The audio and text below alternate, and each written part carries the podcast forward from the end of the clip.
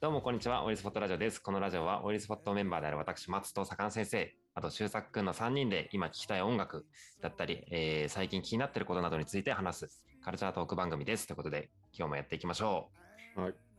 さあ、もう6月も、今収録日6月25日ということで終わっていきますけども、まあ6月あったことについて話したりとか、あとはまあ7月に向けてね、プレイリストまた作ったりとかしたんで、その辺を話していけたらと思いますけども。はい。はい。まずは6月を振り返っていきましょうかね。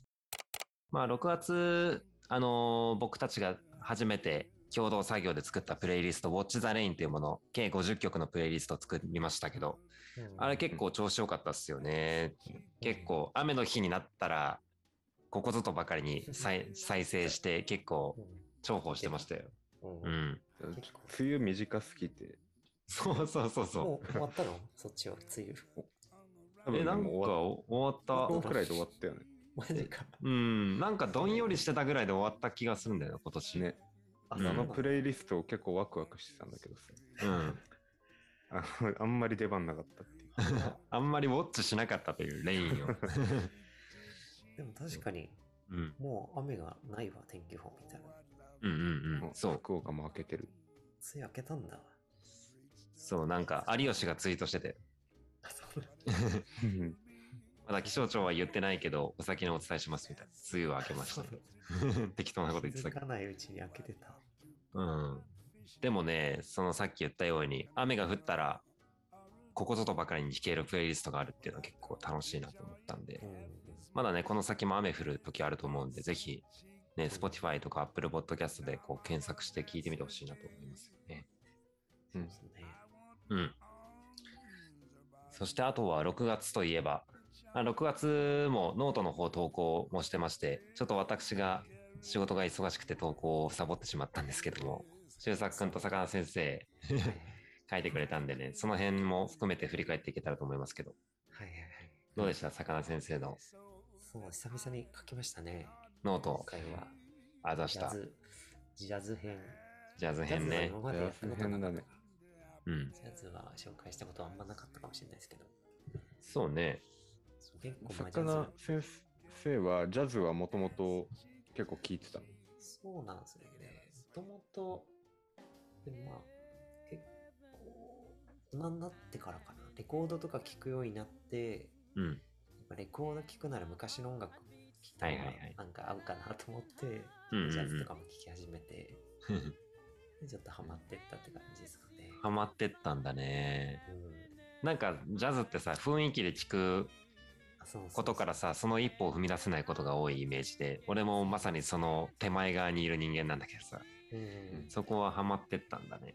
そうそういう人が結構多いかなと思って、うんうんうん。うん。ちょっとでもね、ジャズの魅力を伝えればと思い、書いてみたんで、や、いい記事でしたよ、あれぜ。ひぜひ、うん。ね、まあ、ハマる、なんかジャズ聴こうと思って聞いても、うん。難しいジャズとか、時代によって全然違うってことが分かってきて、うんうんうん何も知識ないのに、うん。いきなりなんか難しい絵を見ちゃうと分かんないみたいな感じで、はいはいはい。ある程度分かりやすいやつから入った方が、うん。なんかジャズも分かりやすいんだなってことに気づいて、うんうんうん。で、ちょっとまあなるべく分かりやすそうなやつから紹介しようかなと思って、なるほど。ピアノのジャズから紹介してみました。すごい癒されるジャズだったね。アーティスト名が？キース・ジャレットさんです。ジャレットっていう。うん。聞いてくれましたか？うん。キース・ジャレット聞いたし、インスタで坂上先生がノートに投稿したよっていうのをストーリーかなんかにあげたら、ダンサーの先輩がこう反応したりとかして、キース・ジャレット最高みたいな。ああ、結構知ってる人もいるんだとか思ってさ。そうそうそう。結構まあ、ピアノ、ピアニスト、ジャズのピアニストでは結構有名な人で、うんうんうん。割と聞きやすかったかなと思うんですけど、どううんでした、うん。うん。そうだね。最初でも。うん。聞きやすかった。なんかあんまりその難しいこと考えずに単純にいいなっていう感覚で聞けたのが良かったなっていう。そうそう。そスタンダード曲、ジャズのスタンダード曲っていうのが何曲かあって、うん。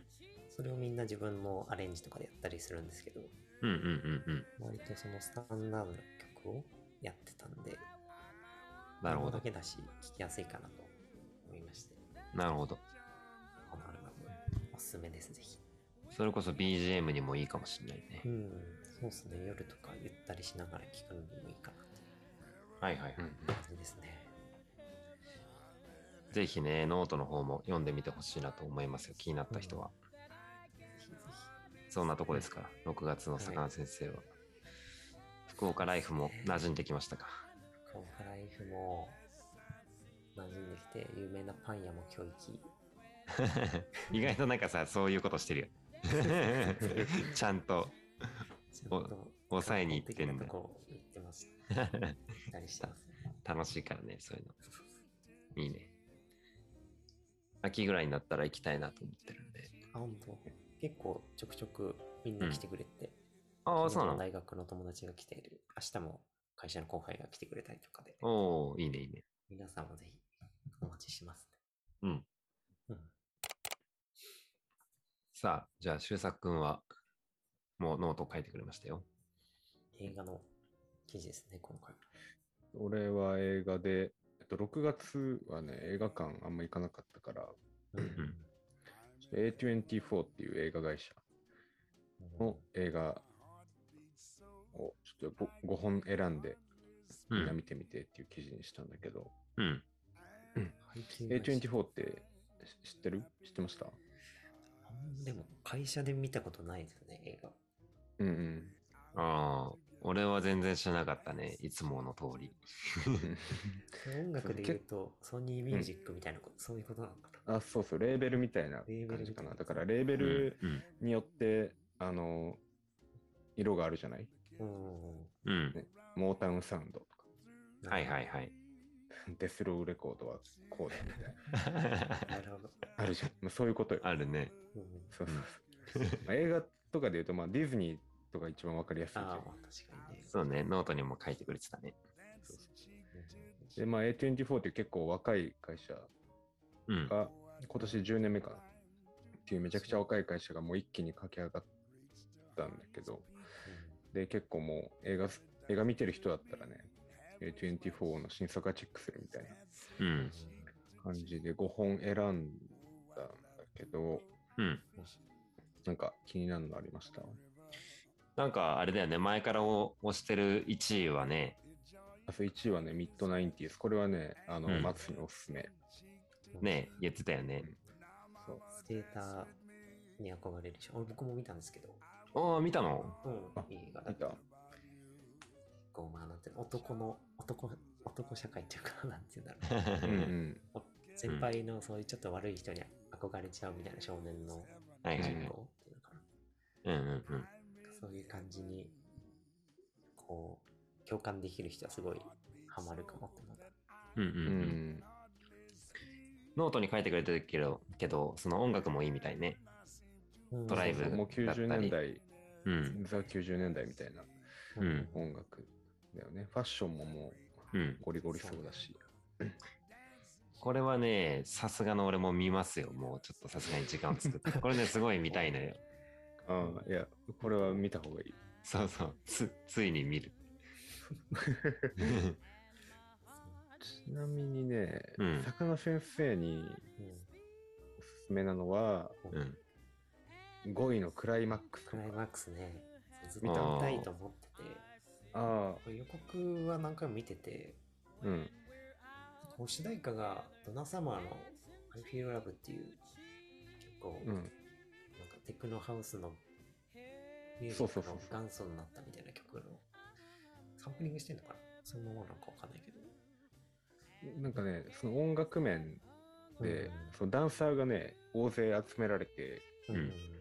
そのダンスの公演のリハーサルをやって、で、最終リハーサルのが終わった後に打ち上げパーティーを、えーそのダンスホールでやるんだけど、DJ がもうずっと音楽をかけてて、はい。それがもう多分、そのテクノとかハウスとか、まあ、結構いろんなジャンルの音楽が流れるんだけど、うん爆音で。うんで、そのパーティーで、あの、誰かがサングリアに LSD を入れて、はいで、みんながそのサングリアを飲みまくっちゃってっていう映画なんだけど、なんか見た感じすごい狂ってる感じの。いや、これね、すごいです。えー、なんか、気分悪くなってくる。そう。見るのが怖いんだよ。だから。最初はこう音楽ガンガンで、うんあのパーティー楽しい感じなんだけど、だんだんこう、あの、トランス状態に入ってって、はいで、こう、なんかね、ダンスホールの、あの、裏にこうみんなが泊まる部屋とかがあるゾーンがあるんだけど、うんもう必死にこうそこまでこうガーって逃げるんだけど、もうホールで爆音が流れてて音楽がもうずーっとどっかで聞こえ、なり続いてるみたいな。音楽がもう鬱陶しくなってきてで画面もなんかこうか傾いてきたりとかで色もなんかすごい照明がバンバン変わって気持ち悪くなってくる。なんかストーリーがもうなさそうだもんね。ストーリーがこれ一番あるんだよね。なまあストーリー映画ではないこれは。もうなんかやばくなって終了みたいな感じ まあやばく一応なって終了。一応まあ物語はあるけどうん、まあそこはまあ大してあれかもにした感じその過程を、狂った過程を見る映画かな。そうそう。狂った状態をなんか楽しむ映画みたいな感じ。気になりますね。うん。あとなんか気になるのありました？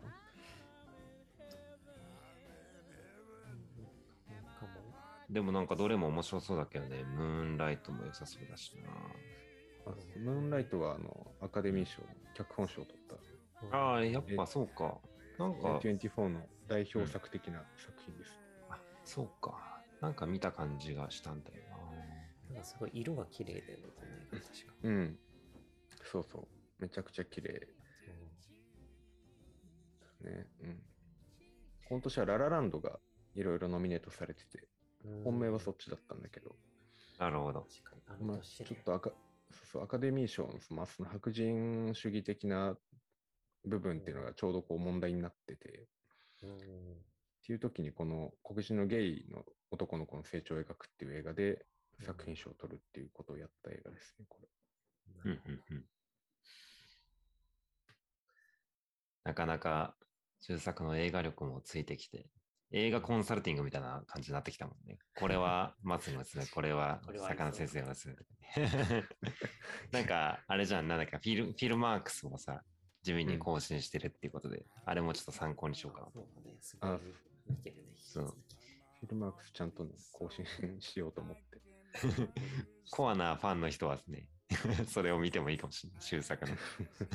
まあ、俺が見てんのも結構まあ有名どころだから、コアなあファンの人はあれだけど、あの、あ、うん。映画初心者みたいな、あ初心者というか、あんま見ないって人は、ね、あ、参考になるかも。なるほどね。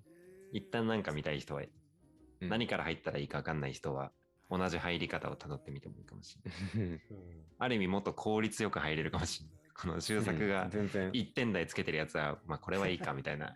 結構厳しめにつけてるもんね。そうそうそう。意外と厳しいんだよ、終作のやつ。そう まあ、3.5点以上ついてるやつは、うん。まあ、見てもいいぐらいの。だいぶおすすめだね。ああ。まあでもあんまこうね、高得点上げすぎない方がね、この バチッときた時に上げきれなくなっちゃうからね。うんそうそうまあ引き続き楽しんでください、映画ライフ。はい。俺もちょっと次回のラジオでミッドナインティスの感想を言おうかな。じゃあ紹介ということで3ヶ月感想言う宣言。そうそう。まあ6月は他のとこで言うと、まあまあ仕事はそれなりに僕は忙しくしてたわけですけど、他のメンバーもね、健三とかも結構仕事でいろいろ頑張ってたみたいですけど、まあシャマスも結構ね、いろいろ各方面で活動を広げてるみたいで、なんか DJ、配信の DJ イベントなんか参加したりとか、なんかね、ラジコでなんかラジオ出てたりとかしてたよね、確かね。うんソナーミュージックでしたね。うん。ココリラのやつ。うんう。うんん。あとはまあ僕らウエストハウスもね、新曲ちょくちょくまた作ってるんでね、うんうんデモ音源をまたサンクラにアップっていう、いつものやつやってきますよ。楽しみにして もう2、3年ずっとデモを上げ続けてるから。うんまあそんな感じの6月だったってことですかね。あ、なんかありますか？あの7月うん。の末にやるんだっけ、イベント。あ、そうそう。7月の話もちょっと後でしようと思いますけど、ああ、イベントのこともありますんで。はい。じゃあ、ラジオの後半は7月についてということで、プレイリストの紹介と、まあ、あと7月に僕たちが企んでいることをちょっと話していきたいなと思いますんで、一旦前編はこの辺りでということで。うん。はい。さあ、じゃあ、オイルスポットラジオ後半戦ということで、次は、まあ、6月の振り返りではなく、7月もスタートしますんで、7月についてお知らせと僕たちが作った新しいプレイリストの内容について触れていこうかなと思いますけども、まずはいお知らせからですね。はい。えっ、と、ちょっと先になるんですけど、7月30日の土曜日かな？にですね、オイルスポットボリューム3ということで、えっ、と、イベントを開催します。やった。はい。えー前回、前々回と同じで横浜日吉のですね、トランジットというところで、えっ、と、まあ、ダンスを見たりとか音楽を楽しんだり、まあ、お酒と会話を楽しもうよという感じで、まあ、皆さんと交流できるような場を作ろうと思ってますんで、うぜひね、ダンスやったことない、音楽聴いたことないとかっていう人でも、楽しみに来てほしいなと思いますよ。うんうんうん一応ですね、まだみんなに共有してないんだけど、僕の中でテーマは、うん hip funk にしようかなと思っててね。 hip funk。hip funk。初めて聞いたあららヒップってのはさ、なんか、そのスラング的な意味で言うと、うんなんだろう、こう流行のとかこうイケてるみたいな、結構クールとかに近い。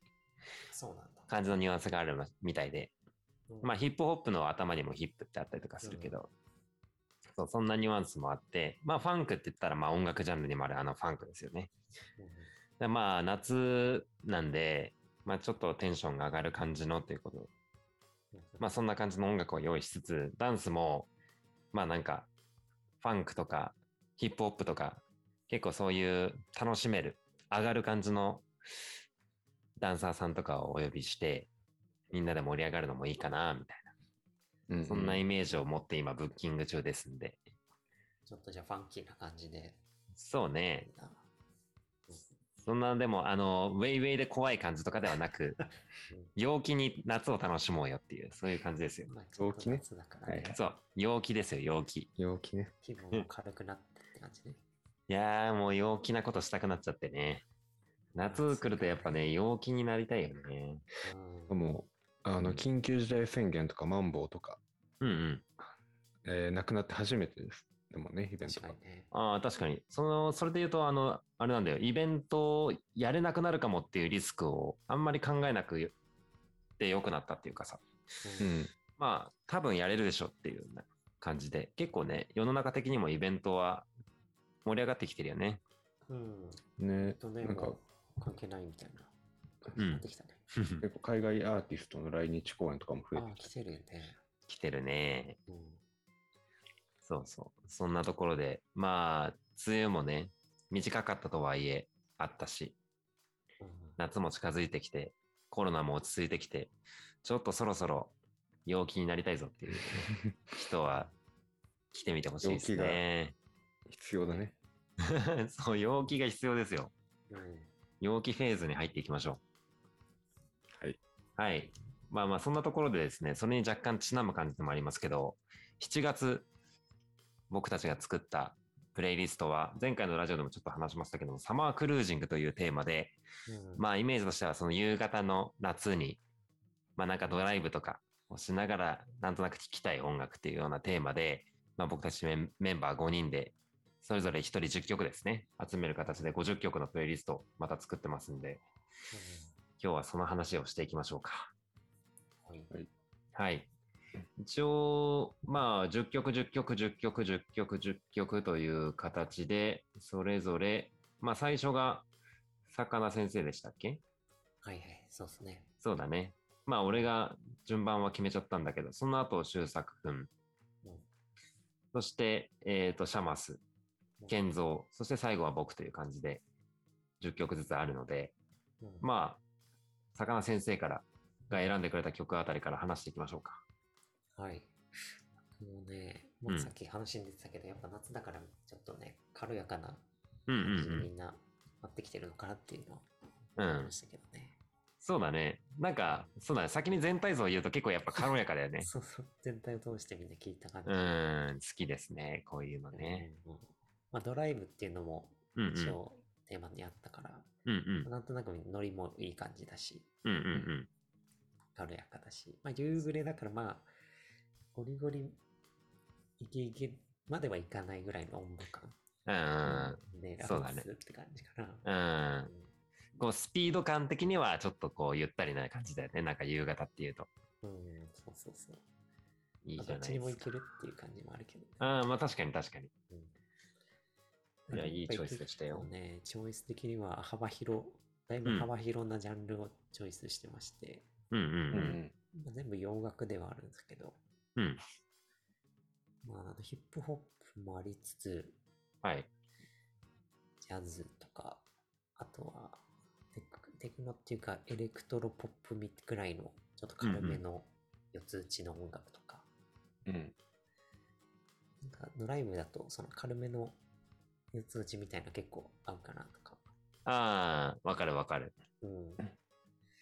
なんかがっつり歌詞を聞くっていうよりかは、うん。ね、さらっと聴けるやつそうだねうん。なんかいいかなっていうのもありつつ、 Empire of the Sun の Walking on a Dream とか、その辺ですか？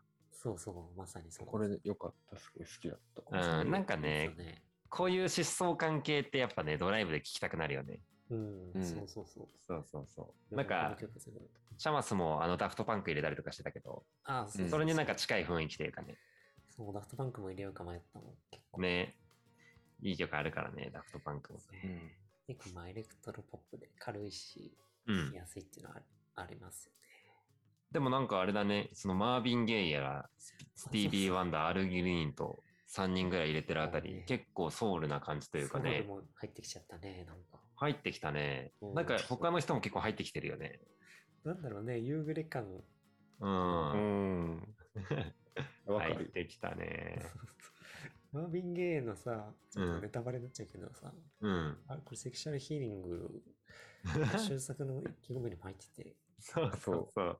あのねかぶっとるやないと思う。深野先生のうんセクシャルヒーリング見て、うん。俺もそういう、俺も、俺にもセクシャルヒーリングあったわと思って。入れたそうそうあえてのかぶせだったんだよね、これ。先に俺がアップしてたから、うんそういい受けてくれたのかなと思いつつ。なるほどね俺なりの。セクシャルヒーリング。そうそういいね。会話してるね。セクシャルヒーリングだからね。うん。そうだね。どっちも原曲じゃないもんね。うん。俺のは結構もうほんと、うん。ラブ映えするっていうか、別打ちの感じで、そうだね。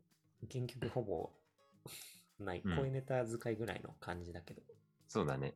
うん。いや、でもいいよね。この感じの方が、まあ、その、今っぽく聞けるよね。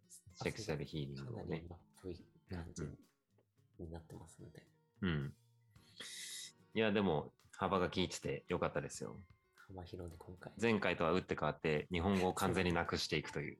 そう、ライブだからまああんま歌詞聞くって感じでもないなと思って、うん。そうね。洋楽にしてみました。はい、よかったです。そして、そんなセクシャルヒーリングから始まる始まる中作のプレイリスト。うん。どんなコンセプトですか？えっとねレ、レゲエを入れてみたっていうことあ、なんか思った。入ってたねレゲエがなんか3連発ぐらいなかった。そうそうそうそう。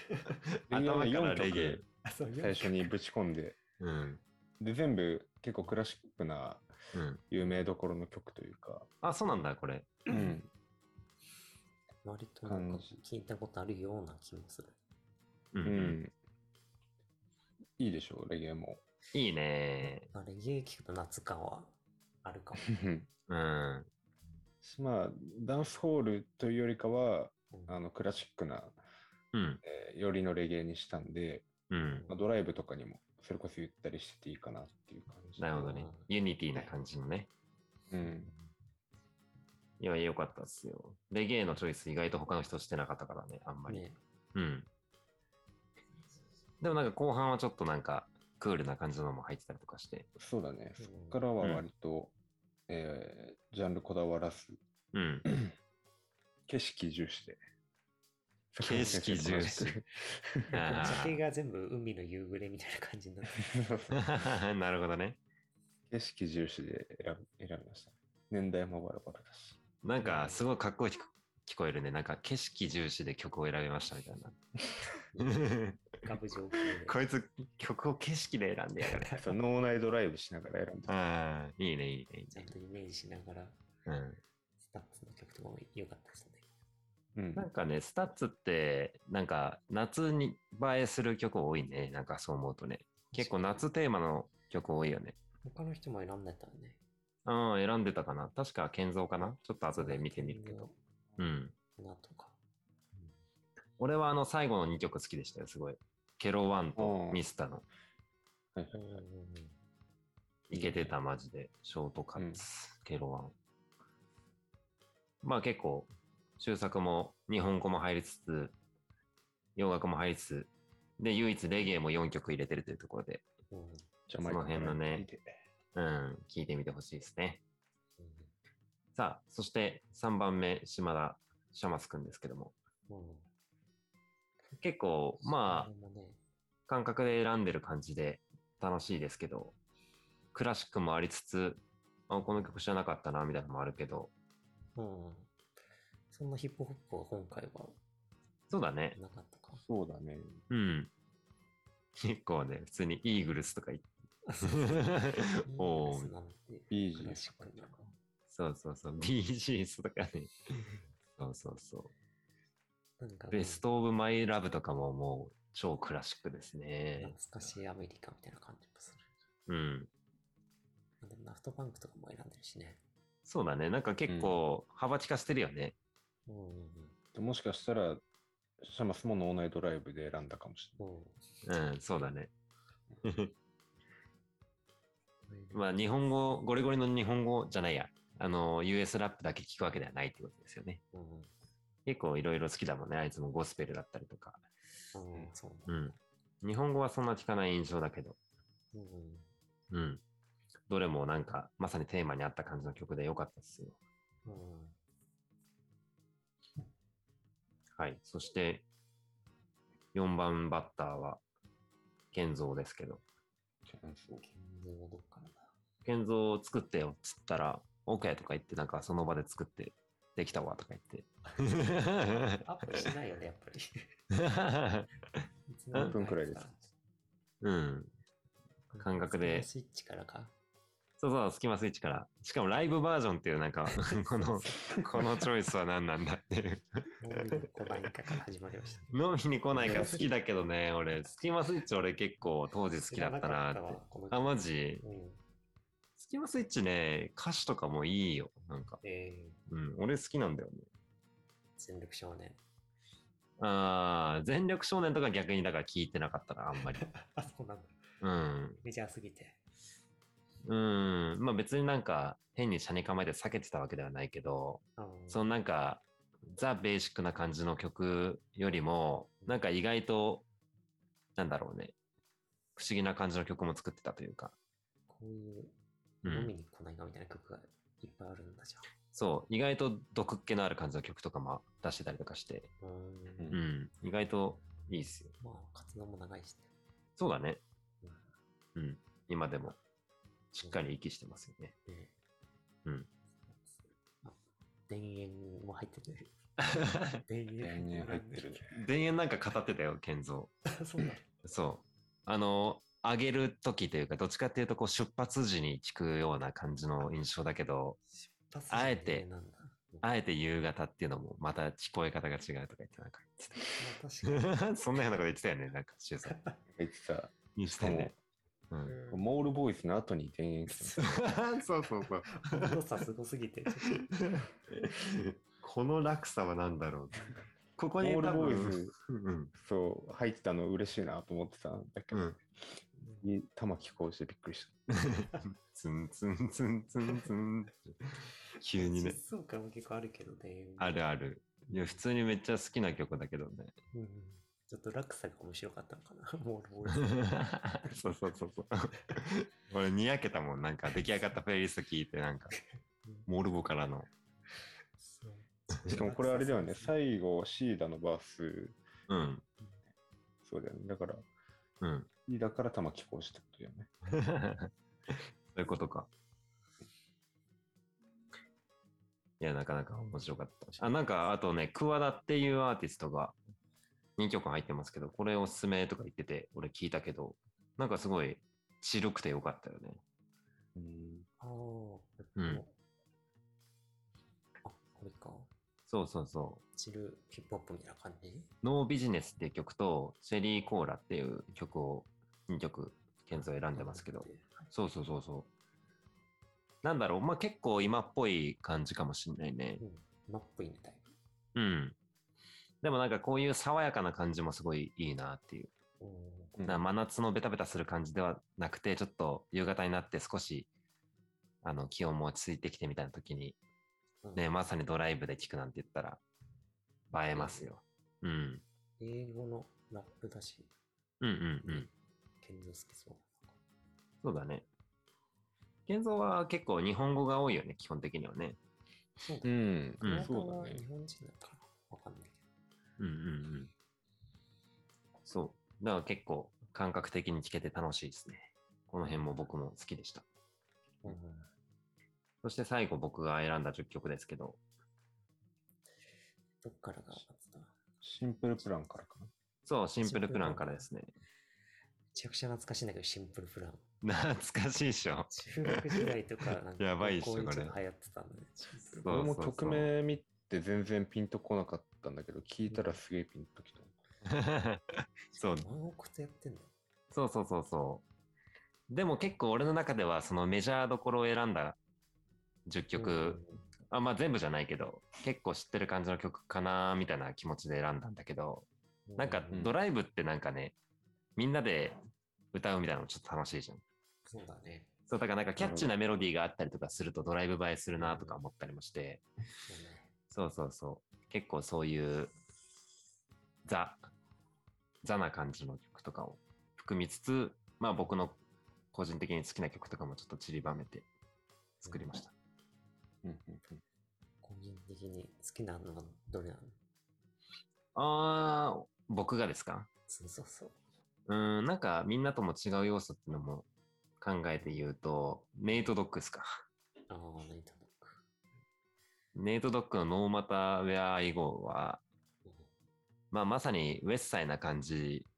でもなんかそのギャングスターだって感じではなくて、そのベイサイド、レイドバックな感じの曲なんで、好きですね。こういう類僕結構好きなんですよね。うんうんうん。うんライブ合うんで。そう、合うと思う、めっちゃ。ネイトドッグ。ネイトドッグ。うん。そう、スヌープも入ってて。うん。確かにね、ちょっとやっぱウェッサイ感は出るな。ホースティンとかって曲も言ってたけど。うん。うんうん夏になるとやっぱり僕は、そうですね、西海岸系の曲を選びがちかもしれないです。うんうん夏もまた STUTS 入れてるね。ねここでああ、そうね。健三も入れてたし。マジックアワーはもうなんかね、ああ、名曲結だよね。構いいよね。さすがに。さすがにいいよね。実家は言うだけあって夕暮れだしね。うん。うん。これさ、俺思い出したんだけどさ、前のラジオでさ、うん、中作がビムを紹介してくれたことがあって、うんその時になんかビムは、そのなんか学生時代に放送係みたいので、リップスライムとかを流してて、なんか学校の中ではイケてる存在だったみたいなことを言ってた気がしたんだけど、うん。それがこう歌詞に入ってんだよね。あ、そうなんだ。そう、放送室がスタートラインみたいな、眺めてるスターライトとか入ってて、で、その後にまだダメなんてじらすなよ、ここまで来たら逃がすかよって、こう、リップスライムの他の曲のバースが入ってて、うんで、領事が来るんだよ。うんだから、それ熱っていうのもあるよねそう。そうそうそう。当時なんか、放送室で自分が流してたアーティストとコラボできたっていうのがあるんじゃないかなと思って。その思いをここに入れてるわけね。そうそうそうそう。なるほど。なるほど。で、領事のバースマジ来てるからな、これ。うん領事めっちゃかましてたよね。マジかましてた、これ。そう。これはちょっとまあ、夕暮れクラシックなんじゃないかなと思って、僕的には。まあリップリップもやっぱいいよね、夕方。うん、そうだね。夏だし、やっぱりイメージも。うんうん。そう。結構その、僕らの、僕的にはそのなんか、アンセムっぽい感じの曲たちを選んでみたんでう、んうん。ぜひ、この夏、改めて聞いてくれたら嬉しいなと思いますよ。はい。で、このプレイリストは、えっ、と、Spotify と Apple Podcast それぞれで作ってますんで、そのリンクはこのラジオの概要欄のところにも貼っておきますんで、ぜひね、皆さんも聴く音楽に迷った時とか、うんぜひ聴いてみてほしいですね。うんはい。はい。じゃあ7月はそんな感じでプレイリストを作ってみました。まあ、夏が来たということで陽気に楽しんでいきましょうん陽気は大事。う。そう。そしてまあ、中盤言ったんで繰り返しになっちゃうんですけど、またイベントもあるんでね。うんまあ、ノートの方とかでも告知していきますんで、ぜひチェックしてください。はい。はい、じゃあ今回のラジオは以上です。ありがとうございました。ありがとうございました。よっしゃー。